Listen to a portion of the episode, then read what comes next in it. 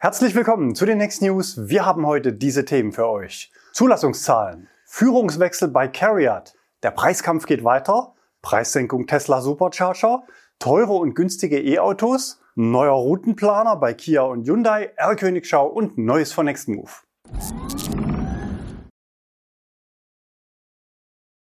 Zulassungszahlen. Im April wurden 29.740 reine E-Autos neu zugelassen, was einem Plus von 34 Prozent im Vergleich zum Vorjahresapril entspricht. Der Marktanteil an allen Zulassungen beträgt 15 Prozent. Allerdings wurden rund ein Drittel weniger E-Autos als noch im März zugelassen und das betrifft nahezu alle Modelle. Wachablösung an der Spitze der Zulassungscharts. Erinnert euch, wir hatten dem Tesla Model Y auf absehbare Zeit eigentlich die Nummer 1 in Deutschland zugeschrieben. Doch in diesem Monat steht VW mit dem ID.4.5 auf Platz 1 mit 2723 Autos, auf Platz 2 der ID.3 mit 2050. Aber auch von diesen beiden Modellen wurden 15 bis 20 Prozent weniger zugelassen als noch im März. Einen echten Absturz um 70 Prozent zum Vormonat erlebte das Tesla Model Y mit nur 1636 Neuzulassungen. Zuletzt gab es im Oktober 2022 so wenige Neuzulassungen.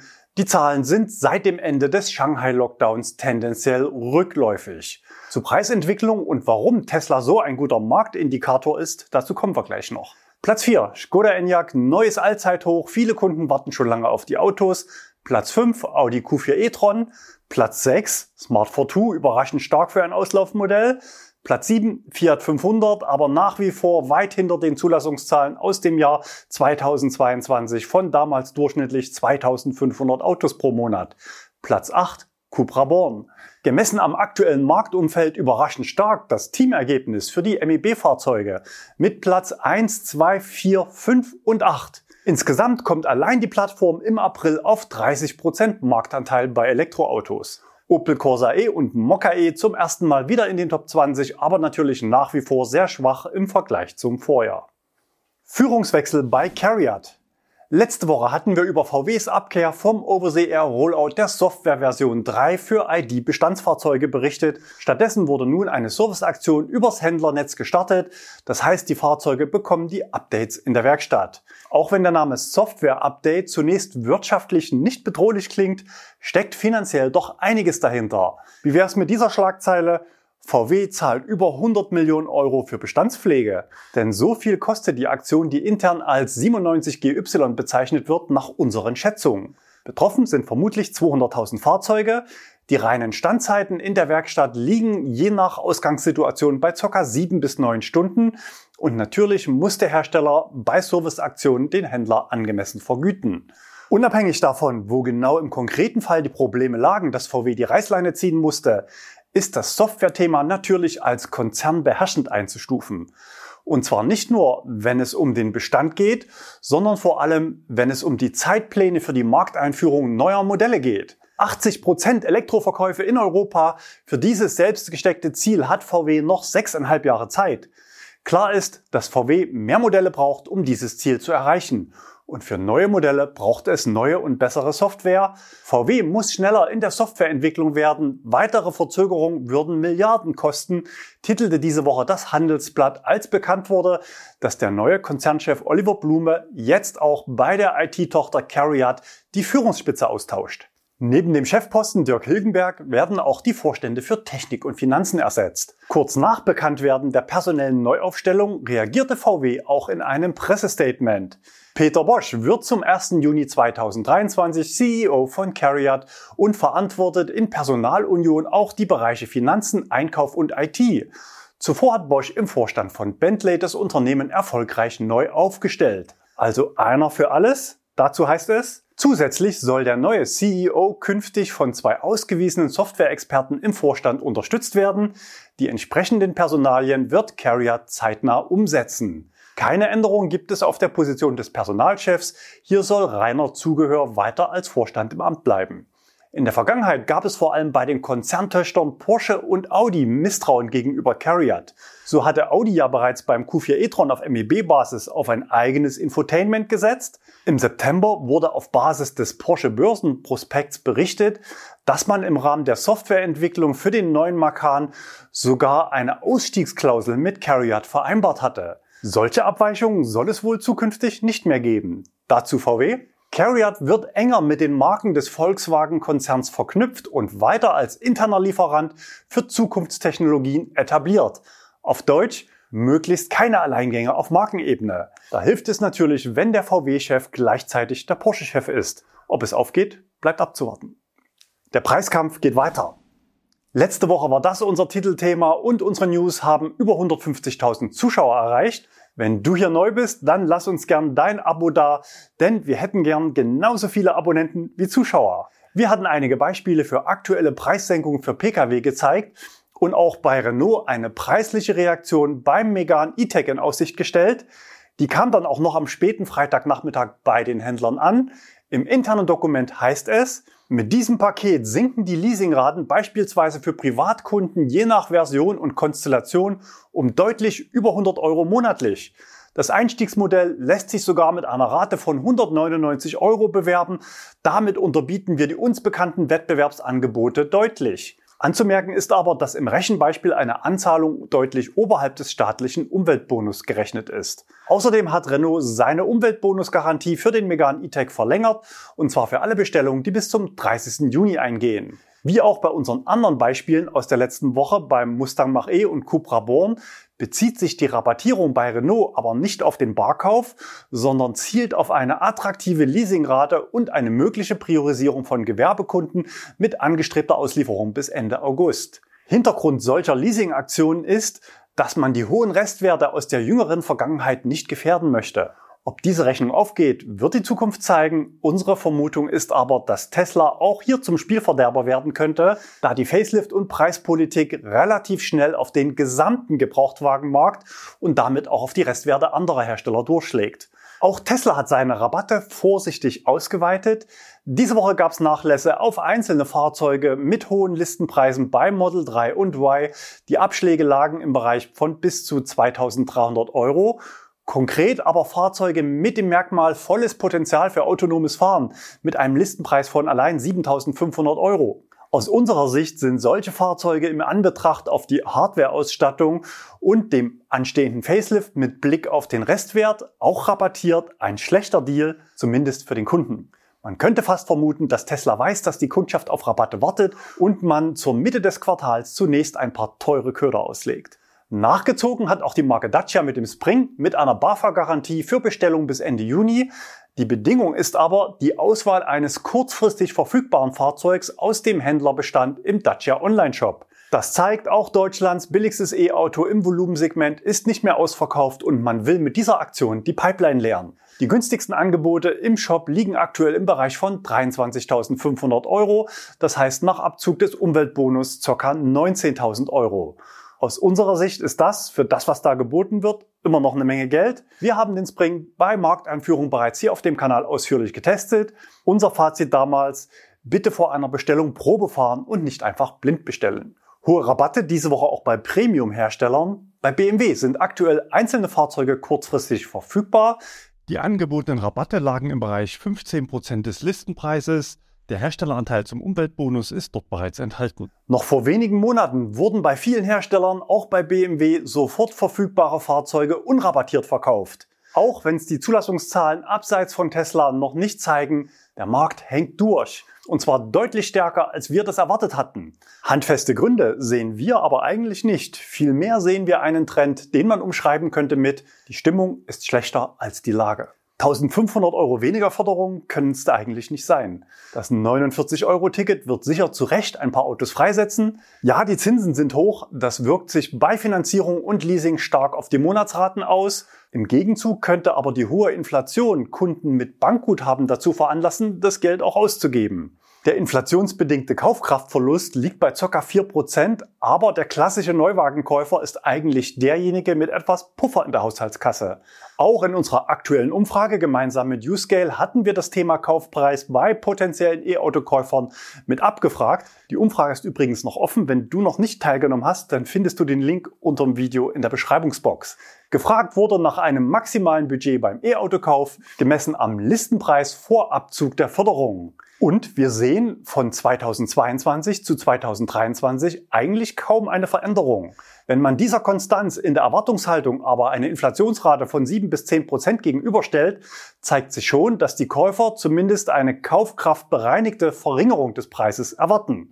Was wir am Markt erleben, ist aber keine Konstanz der Listenpreise, sondern deutlich fallende Tendenzen. Am wahrscheinlichsten ist aber aus unserer Sicht tatsächlich ein Stimmungstief, denn es geht ja bei Elektromobilität nicht darum, Vorjahreszahlen zu halten, sondern wir reden von einem Markthochlauf. Insofern bleiben wir bei unserer Aussage mit Blick auf die Preisentwicklung. Da ist überall noch Luft nach unten. Tesla ist hier der deutlichste Indikator, weil zum einen hohe Marktrelevanz wegen hoher Zulassungszahlen und zugleich kurze Lieferzeiten, das heißt kein Auftragsbestand, auf dem sie sich ausruhen können. Die Marktnachfrage beim Model 3 und Y stockt in Europas größtem Einzelmarkt Deutschland. In der Grafik sieht man deutlich den Abwärtstrend, der aus unserer Sicht vermutlich kein Tesla-Trend ist, sondern ein Preistrend, der früher oder später den gesamten Markt treffen wird. Ein Hersteller nach dem anderen, so wie die Pipeline der läuft, muss demnächst die Preise senken. Das heißt, auch bei Tesla erwarten wir in der zweiten Junihälfte wieder stärkere Rabatte. Und spätestens ab September mit dem Wegfall des Umweltbonus für Gewerbe wird es auch auf der Angebotsseite wieder eine Zweiteilung des Marktes geben, nämlich hohe Rabatte für Gewerbekunden. Früher war sowas ja mal bei vielen Herstellern marktüblich. 2021-22 waren solche Gewerberabatte zunehmend vom Markt verschwunden. Wir stellen euch heute schon mal zwei Gretchenfragen. Erstens, Könnt ihr euch vorstellen, dass Tesla gewerblichen Einzelkunden günstigere Konditionen anbietet als Privatkunden? Ich meine also keine Mengenrabatte, sondern dass jeder Kleinunternehmer das Auto billiger bekommt als eine Privatperson. Und zweitens, könnt ihr euch vorstellen, dass Tesla auf bezahlte Werbung setzen könnte, um neue Käuferschichten zu erreichen? Aufs Jahr gerechnet kosten die Rabatte Tesla allein in Deutschland dreistellige Millionenbeträge. Schreibt uns doch gerne mal eure Meinung in die Kommentare. Preissenkung Tesla Supercharger. Nicht nur bei den Fahrzeugen ist Tesla der Anbieter mit dem am häufigsten wechselnden Preisen, sondern auch die Preise für das Aufladen am Tesla Supercharger ändern sich inzwischen fast so oft wie die Preise für fossile Kraftstoffe an Tankstellen. Na, zumindest fühlt es sich manchmal so an. Einen regelrechten Preisrutsch gab es diese Woche. Vermutlich auch mit dem Hinblick auf die schleppende Nachfrage von Fahrzeugen. In Deutschland ging es um bis zu 15 Cent pro Kilowattstunde nach unten. Je nach Standort sind das eine Preissenkung von 25 Prozent. Die neuen Preise liegen im Bereich von 39 bis 46 Cent pro Kilowattstunde, wobei auch die Spreizung zwischen Haupt- und Nebenzeiten jetzt auf ca. 4 Cent pro Kilowattstunde gesenkt wurde. Die genannten Preise gelten nur für Tesla-Fahrer. Gegen eine Zahlung von monatlich 12,99 Euro können aber auch andere Kunden das Netzwerk zu den gleichen Kilowattstundenpreisen nutzen. Ohne Abo liegen die Preise ca. 14 Cent pro Kilowattstunde über den Tesla-Preisen. Für den Gesamtmarkt ist Teslas Supercharger-Netzwerk deswegen relevant, weil Tesla den Zugang für Fahrzeuge anderer Marken inzwischen immer weiter öffnet und pro Standort eine sehr hohe Anzahl an Ladepunkten angeboten werden. Allein in Deutschland wurde kürzlich der Zugang für Fremdmarken auf über 120 Standorte erweitert. Wir haben mal die Gelegenheit genutzt, um unsere Preisübersicht zu aktualisieren. Im oberen Bereich der Tabelle findet ihr die Preise und Tarifdetails ausgewählter deutscher Anbieter, die mit einer festen Preisstruktur arbeiten und das Tesla Supercharger Netzwerk. In den unteren Zeilen seht ihr die Gesamtkosten für monatlich 1000 nachgeladene Kilometer im jeweiligen Tarif. Die untere Zeile zeigt dann im Vergleich das Laden zu Hause im Hausstromtarif. Berechnungsgrundlage ist hier die letzte BDEW Strompreisanalyse vom April wobei der BDEW auf eine fallende Preistendenz verweist. Eine Kostenposition für das Laden zu Hause haben wir neu mit aufgenommen, und zwar die Kosten für die heimische Wallbox inklusive Installationskosten. Wir haben einen vorsichtigen Wert von 1800 Euro angesetzt und diesen ohne Berücksichtigung von Zinsen auf 10 Jahre verteilt. Wenn die Box so lange durchhält und auch so lange Stand der Technik ist, dann sind das 15 Euro monatlich. Natürlich geht's auch günstiger und natürlich auch teurer.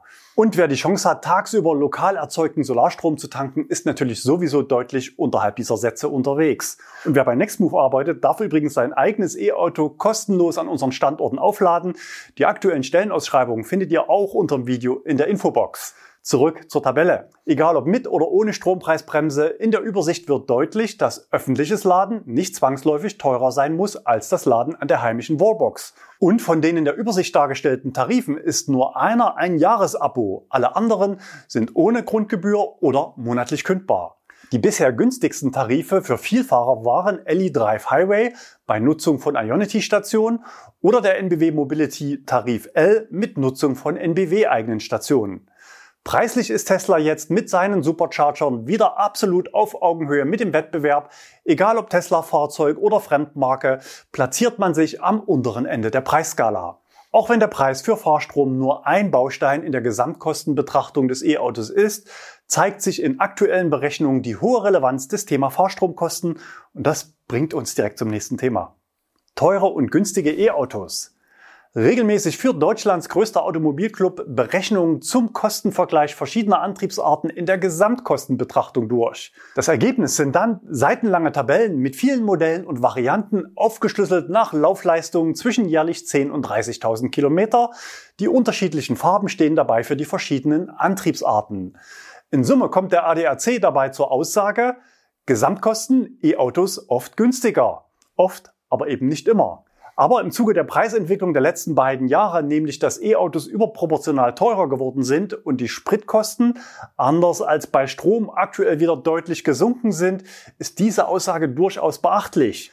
Die Berechnungsgrundlagen sind dabei Wertverlust über fünf Jahre Haltedauer, jedoch ohne Berücksichtigung von Zinsen, Wartung und Verschleißkosten, wie zum Beispiel Reifen, Treibstoffkosten mit Verbräuchen auf Basis des ADAC Ecotest bei E-Autos inklusive Ladeverlusten. Außerdem enthalten Versicherung mit 50% Schadensfreiheitsrabatt, gegebenenfalls Kfz-Steuer, staatliche Förderung, in Summe also alle relevanten Kosten. Bei allen Autos, die keine staatliche Förderung erhalten, wurde pauschal ein Händlerrabatt von 10% auf den Listenpreis in die Berechnung einbezogen. Als konkrete Beispiele werden zum Beispiel der VW ID3 im Vergleich zu zwei Golf-Verbrennern mit 15.000 Kilometer Jahresfahrleistung berechnet. Überschrift VW Elektroauto ID3 meist günstiger als Golf. Mit Rabatt gerechnet ist der Golf aber günstiger und wenn man keine Automatik in den Vergleich ansetzt, dann wird die Differenz natürlich noch größer. Spannend sind auch die Zahlen beim Dacia Spring. Hier kostet das Vergleichsfahrzeug in der Anschaffung weniger als die Hälfte. In den Gesamtkosten betrachtet sind beide aber dann fast gleich auf. Obwohl die Vergleichsrechnung eine Datenbasis vom April hat und damit sehr aktuell ist, ist es natürlich immer nur eine Momentaufnahme. Der schwierigste Punkt an der Vergleichsrechnung sind vermutlich die Treibstoffkosten. Gerechnet wurde zum Beispiel mit einem Dieselpreis von 2 Euro, obwohl die Preise aktuell schon wieder auf 1,60 Euro bis 70 gefallen sind. Im Gegenzug ist natürlich auch bei den Kaufpreisen für E-Autos aktuell eine fallende Tendenz erkennbar. Aber der ADAC liefert auch Grafiken, wie sich die Treibstoffkosten auf den Vergleich Elektroverbrenner in den Gesamtkosten auswirken. Beim Kleinstwagen liegen die Schnittpunkte bei Strom 50 Cent und Benzin 1,50 Euro oder auch bei Strom 70 Cent und Benzin dann 2 Euro. Schauen wir noch in die Mittelklasse. Selbst bei einem Dieselpreis von nur 1,50 Euro ist das E-Auto günstiger bis zur Strompreisgrenze von 80 Cent pro Kilowattstunde. Nochmal zum Verständnis. Die Grafiken zeigen nicht etwa einen reinen Vergleich der Treibstoffkosten, sondern den Einfluss der Treibstoffkosten auf die Gesamtkostenrechnung der jeweiligen Klasse. Zur Einordnung im Gesamtkontext muss man natürlich auch hier wieder sagen, die Kosten sind nicht das alleinige Kriterium beim Autokauf, sonst hätten wir im April wohl keine 29% SUV-Zulassung gehabt. Die Vergütung für die THG-Quote ist bei den ADAC-Berechnungen übrigens nicht enthalten. Der Grund ist, dass der ADAC auf fünf Jahre Haltedauer rechnet und die preisliche Entwicklung im Bereich THG-Quote über diesen Zeitraum nicht absehbar ist. Aktuell winken bei einer Antragstellung über Nextmove für im Fahrzeugschein eingetragene Halter von E-Autos 190 Euro. Die Antragstellung dauert nur wenige Minuten und der ausgezahlte Betrag ist steuerfrei. Neuer Routenplaner bei Kia und Hyundai. Um E-Autos langstreckentauglich zu machen, sind drei Dinge wichtig. Erstens eine gute Reichweite und zweitens kurze Ladezeiten. Die Punkte Reichweite, Verbrauch und Ladezeit kombiniert übrigens der P3 Charging Index mit dem Wert für in 20 Minuten nachgeladene Kilometer. In der Mittelklasse waren in der letzten Ausgabe 2022 mit dem Hyundai Ioniq 5 und dem Kia EV6 zwei Fahrzeuge auf der 800 Volt eGMP Plattform führend. Dieses Jahr dürfte sich der neue Hyundai Ioniq 6 nochmal deutlich nach vorne absetzen. Die Koreaner haben in dieser Disziplin also eine führende Stellung im Markt. Aber uns fehlt ja noch der dritte Punkt zur Langstreckentauglichkeit, nämlich ein gutes Navi mit einer automatischen Planung von Ladestops entlang der Route. Wichtig ist dabei eine Qualifizierung der Ladepunkte nach Ladeleistung und Verfügbarkeit sowie eine Abschätzung der Reichweite im Realbetrieb und natürlich eine automatische Vorkonditionierung der Batterie, um die Route mit möglichst kurzen Ladezeiten fahren zu können. Zum Start der Plattform war bei Kia und Hyundai zum dritten Punkt eigentlich nichts verfügbar. Das Navi war unbrauchbar und die Fahrzeuge hatten im Winter ein ausgeprägtes Cold Gate, das heißt deutlich verlängerte Ladezeiten. Cold Gate wurde bereits letztes Jahr behoben. Was das Navi angeht, liefert Hyundai seit einigen Wochen mit dem Ioniq 6 einen ersten Ansatz der automatischen Routenplanung. Was aber noch fehlte, waren die Daten zu Ladestops, also mit welchem Ladezustand ich ankomme und wie lange ich aufladen muss. Vor einigen Wochen gab es auch in den YouTube Shorts hier auf dem Kanal einen kleinen Beitrag dazu. Diese Lücke soll nun komplett geschlossen werden. In der online frei zugänglichen Bedienungsanleitung gibt Hyundai erste Einblicke in den neuen Funktionsumfang. Wir sehen eine Ladeplanung mit deutlich erweiterter Datenlage, das heißt mit den Ladeständen und Ladezeiten. In der Überschrift heißt es, Navigation zu einer Route mit Ladestationen für Elektrofahrzeuge, nur für Elektrofahrzeuge, falls damit ausgestattet. Wir gehen also davon aus, dass es in wenigen Wochen ein passendes Update für alle Fahrzeuge auf der 800 Volt Plattform von Kia, Hyundai und Genesis gibt. Und eigentlich erwarten wir die Funktion auch im Niro EV. Bei dem ist es dann natürlich auch relevant, dass die Ladezeiten mit dargestellt werden, denn der schafft seine Ladestops nicht wie hier im Beispiel in 15 oder 16 Minuten. R-Königschau. Wir starten heute mit einem alten Bekannten, dem VW ID Bus, hier gesichtet von Guido in Wolfsburg am Schnelllader auf einem Baumarktparkplatz. Auffällig ist nicht nur, dass der Lack an den Felgen ziemlich abfällt, auffällig ist auch, dass das Auto nicht richtig in die Lücke passt. Es handelt sich nämlich um die Langversion des VW ID Bus. Weiter geht's mit Marcel und dieser auffälligen Sichtung bei Ionity Rastplatz Aachener Land. Das Auto ist ein Seeker X, aber die Ausführung der Tarnung ist doch sehr speziell. Die Tarnfolie ist nur sehr provisorisch mit vielen kleinen Stücken mit Klebeband befestigt, wobei befestigt auch nicht das richtige Wort ist, denn in vielen Bereichen löst sie sich bereits. Man setzt also voll darauf, nicht erkannt zu werden, damit dieses fragwürdige Erscheinungsbild nicht aufs Image abfärbt. Spannend ist das Bild vom Display der Ladesäule knapp 54 geladene Kilowattstunden in 33 Minuten und bei 81 Prozent noch 26 kW Ladeleistung, wobei die Leistung vorher deutlich besser gewesen sein muss. Als Durchschnitt über den gesamten Ladevorgang ergibt sich ein Wert von knapp 100 Kilowatt. Und auch zum Akku lässt sich die Aussage treffen, dass mindestens 64 Kilowattstunden nutzbar drinstecken müssen. 5% Ladeverluste auf der Fahrzeugseite sind in der Schätzung bereits berücksichtigt. Neues von Next Move. Bei uns kommen fortlaufend neue Autos in die Flotte, BYD Atto 3, Polestar 2, Hyundai Ioniq 6, demnächst auch noch weitere VW ID4 und MG4. Wenn ihr noch auf der Suche nach dem passenden E-Auto seid, dann schaut gerne mal auf unserer Homepage vorbei. Wir bieten zum einen Aktionspreise für fest definierte Lückentermine, Ansonsten könnt ihr natürlich auch frei durch die komplette Flotte stöbern. Alle Fahrzeuge sind mit unserem Online-Anfragetool verknüpft. Das heißt, mit drei Klicks zu Datum, Modell und Standort bekommt ihr Preise und verfügbare Fahrzeuge angezeigt. Und wenn ihr bei uns ein bestimmtes Modell bucht, dann steht bei Abholung nicht einfach was anderes da, denn wir vermieten mit Modellgarantie. Nächsten Freitag ist übrigens der Freitag nach Himmelfahrt. Für unsere News heißt das Sendepause, aber wir arbeiten daran, auch nächste Woche ein spannendes Video zu senden. Schaltet gerne wieder ein. Bis dahin, bleibt gesund und fahrt elektrisch.